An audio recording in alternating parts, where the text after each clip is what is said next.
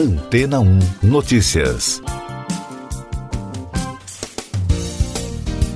Bom dia! A Agência Espacial Americana apresentou detalhes da nova aeronave supersônica X-59, apelidada de Filho de Concorde. A NASA compartilhou um vídeo da construção da aeronave que possui uma nova tecnologia que silencia o estrondo provocado por aviões supersônicos. A agência trabalha com a expectativa de concluir a construção neste ano e realizar o primeiro voo de teste da novidade no ano que vem.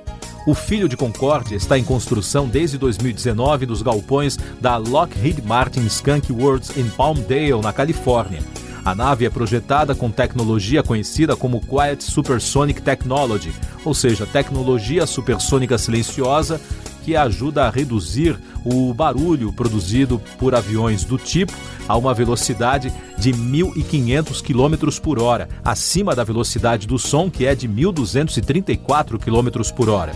O vídeo divulgado em time-lapse de apenas 57 segundos mostra o trabalho de montagem da fuselagem onde fica a cabine do piloto e da asa de 9 metros de largura que abriga os compartimentos de combustível e sistemas de controle.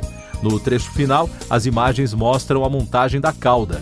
Em comunicado, Jay Brandon, engenheiro-chefe da NASA para o projeto Low Boom Flight Demonstrator, disse que nesta fase a equipe deixou de ter um monte de partes separadas pelo chão para enfim ter um avião.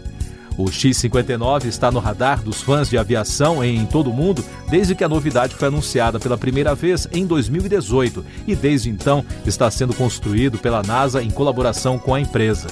Isso porque, se tudo der certo, a nave poderá se tornar um marco para a história da aviação, pois possibilitará que viagens comerciais supersônicas se tornem realidade. O contrato da NASA com a empresa aeroespacial e de defesa americana Lockheed Martin é de 247 milhões e meio de dólares para construir o X-59. E daqui a pouco você vai ouvir no podcast Antena ou Notícias. Moraes inclui Bolsonaro em inquérito das fake news por ataques às urnas eletrônicas. Presidente envia ao TSE resposta sobre acusações contra as urnas. Ciro Nogueira assume Casa Civil e se coloca como amortecedor para o governo.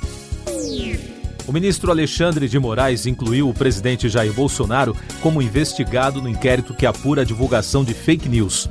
A decisão atende ao pedido apresentado nesta semana por todos os ministros do Tribunal Superior Eleitoral. A apuração irá investigar as acusações contra o sistema de urnas eletrônicas. Já a ministra Carmen Lúcia enviou à Procuradoria-Geral da República um pedido de parlamentares para que seja aberta uma apuração sobre a live do presidente, transmitida na semana passada em rede social e na TV pública, TV Brasil, para questionar a segurança das urnas eletrônicas. Para a ministra, o relato é grave e pode, em tese, configurar crime. O presidente Jair Bolsonaro enviou ao Tribunal Superior Eleitoral uma resposta sobre as declarações contra as urnas eletrônicas. Ele afirmou que não tem feito ataques à segurança das urnas, mas sim defendido que o sistema seja aprimorado. O corregedor do TSE, ministro Luiz Felipe Salomão, havia pedido que o presidente apresentasse esclarecimentos sobre as acusações. Ciro Nogueira tomou posse como novo ministro da Casa Civil na quarta-feira em Brasília. Em discurso com a presença do presidente Jair Bolsonaro, ministros, senadores, governadores e convidados, ele afirmou que vai atuar como amortecedor do governo. O atual presidente do PP chega ao Planalto com a missão de melhorar a relação do governo com o Congresso Nacional. Essas e outras notícias você ouve aqui na Antena 1. Oferecimento Água Rocha Branca. Eu sou João Carlos Santana e você está ouvindo o podcast Antena 1 Notícias. A análise da PEC eleitoral, que pretende instaurar o distritão, entre outras mudanças nas eleições do ano que vem, deve ocorrer nesta quinta-feira na comissão especial da Câmara. A proposta causou forte debate no plenário.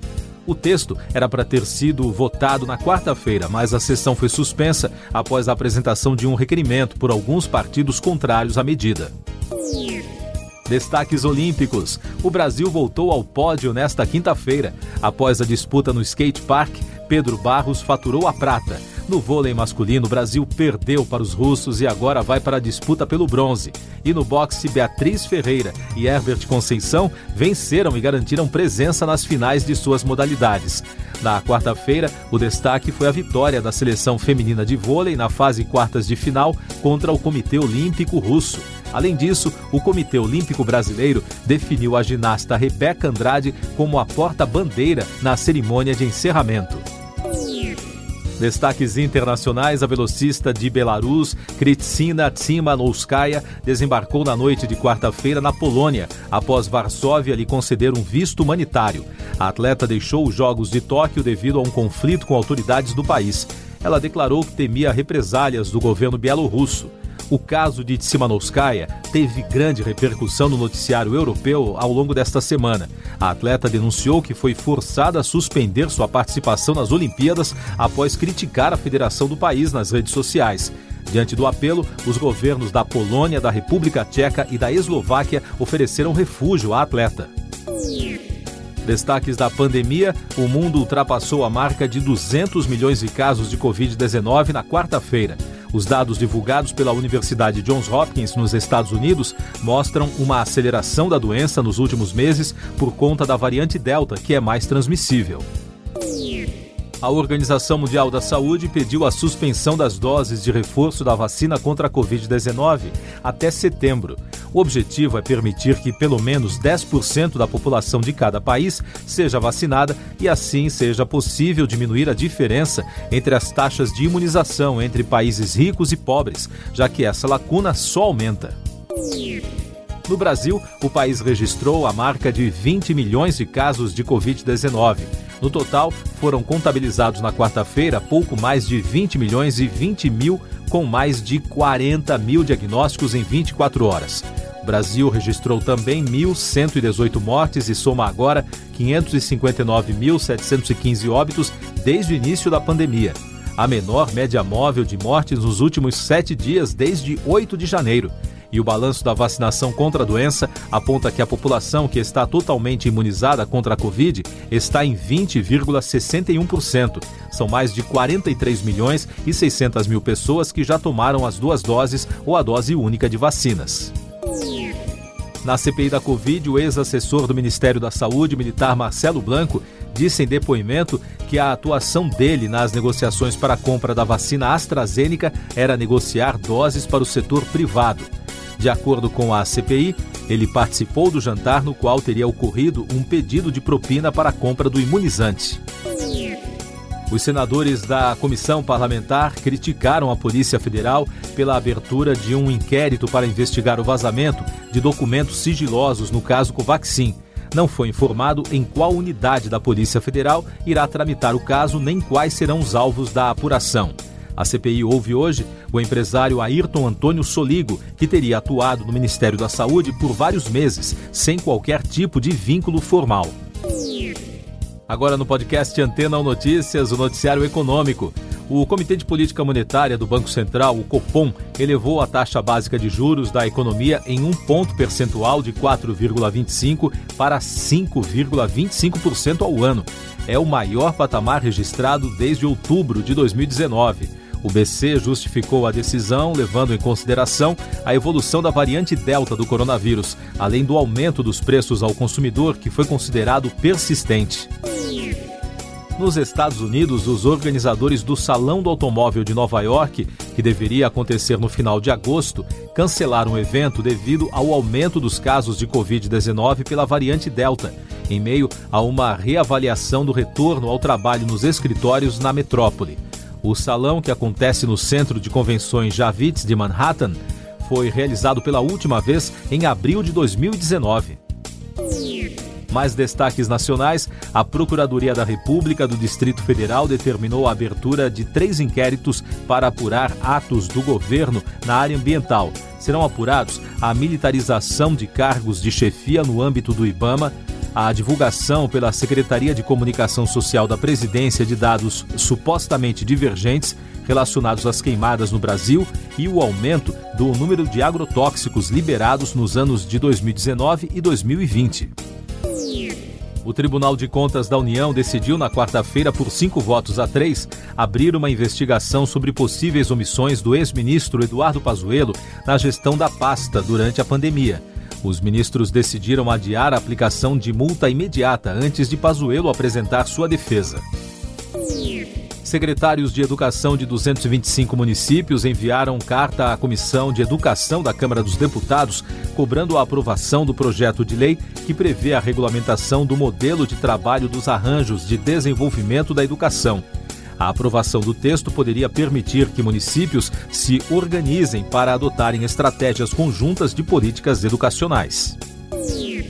Música. A cantora Rihanna entrou para o grupo das celebridades bilionárias. De acordo com a Forbes, o patrimônio da estrela pop é estimado em 1 bilhão e 700 milhões de dólares, mas a música não é exatamente a fonte principal da riqueza da artista. Isso porque cerca de 1 bilhão e 400 milhões da fortuna vem da participação de 50% da artista na linha de cosméticos Fenty Beauty. Cinema. Um incêndio atingiu o estúdio onde a Netflix realiza as filmagens da quarta temporada da série Stranger Things, em Albuquerque, no Novo México, nos Estados Unidos.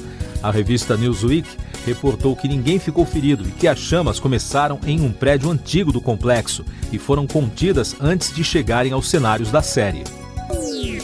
Último destaque do podcast Antena 1 Notícias, edição desta quinta-feira, 5 de agosto. Tóquio registrou hoje mais um recorde com mais de 5 mil novos casos de coronavírus em 24 horas. É o maior número de casos diários de Covid na capital japonesa. A explosão de diagnósticos da doença ocorre perto do fim das Olimpíadas, mas as autoridades locais negam que os jogos tenham piorado a situação. Siga nossos podcasts em antena1.com.br. Este foi o resumo das notícias que foram ao ar hoje na Antena 1.